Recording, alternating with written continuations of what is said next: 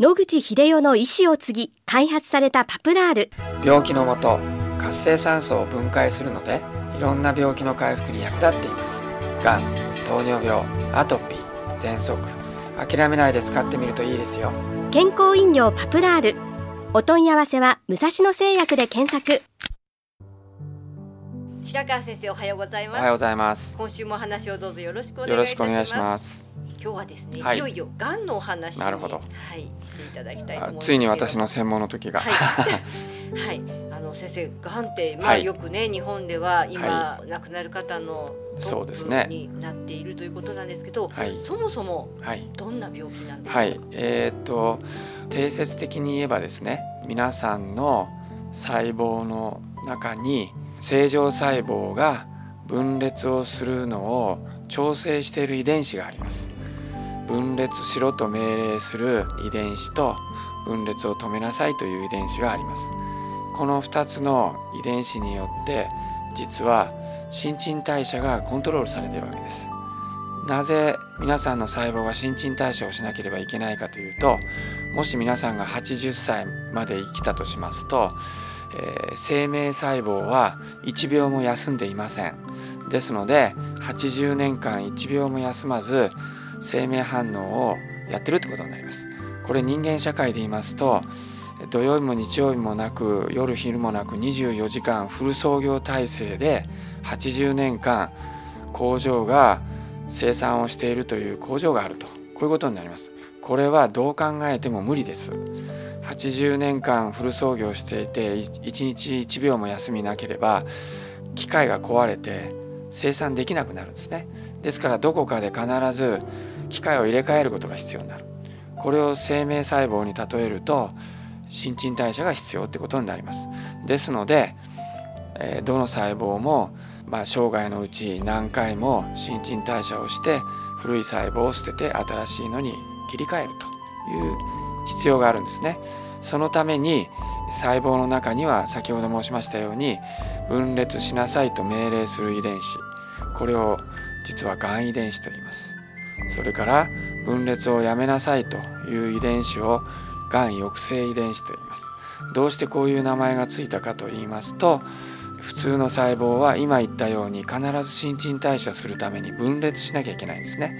ところが、えー先ほど言いましたように新陳代謝では分裂しなさいという遺伝子が命令して1個が2個になると。ここで分裂をやめなさいという遺伝子が働いてそこでストップする。だから2個になります。そして古い方の細胞を潰して新しい方を残すと。したがって1個から2個に増えますけども1個に戻るので皆さんの60兆個の細胞は増えもしないし減りもしないということになるわけです。ところがある日皆さんが弁当でも食べて発がん物質が入ってたと。それで同じ細胞の中のがん遺伝子とがん抑制遺伝子つまり分裂をしろという遺伝子と分裂を止めるという遺伝子が同時に壊れると。いうことが起こります。そうすると分裂が止まらなくなると。アクセルに相当するがん遺伝子がずっと分裂を続けなさいという命令を出したまま。そして、えーブレーキをかけるべきがん抑制遺伝子が全くブレーキがかからないという状態になってしまうと。そうすると分裂が続いてしまうと。いうことになって皆さんがご存知のがん細胞が無限に分裂するという状態が完成します。したがってアクセルに相当する遺伝子をがんを推進する遺伝子という意味でがん遺伝子。からブレーキをかけるという遺伝子はブレーキをかけられれば分裂が止まりますのでがんを抑制するという意味でがん抑制遺伝子とこう呼んでいるわけです。そしてある日突然この2つに障害が起こると無限に分裂が起こって止まらないと。これを車に例えていますけどもよく車が暴走する状態になってるわけですね。で車が暴走するにはアクセルとブレーキがどういう状態になってるかっていうとアクセルが壊れて踏みっぱなしの状態になってる。それでブレーキが効かないと。これががん細胞が無限に分裂してる状態になってるわけですね。ところがアクセルは壊れててもブレーキが正常ならば車は止まりますね。一方ブレーキが壊れていると車が止まらないように見えますけどもアクセルが正常であれば車は止まります。踏むのをやめれば。つまりアクセルとブレーキが両方壊れた時だけ暴走する。すなわちがんが発生するということになります。したがってがんのメカニズムはこの2つの遺伝子が同じ細胞の中で同時に壊れた時に起こるということが知られています。そしてどちらかの遺伝子を治してやればがん細胞は治ってしまうんだということを示唆しているわけです。これがまあ遺伝子治療の根本的な考え方です。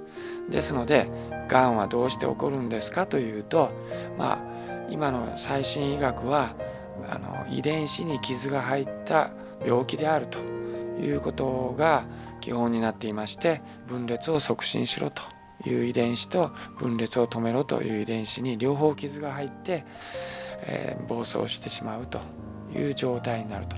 これが発がんの第一段階と考えられています。はい。先生そうしますと、まあ、これでいきなり腫瘍という形にはまだならないわけですね。それでがん細胞は今1個できますね。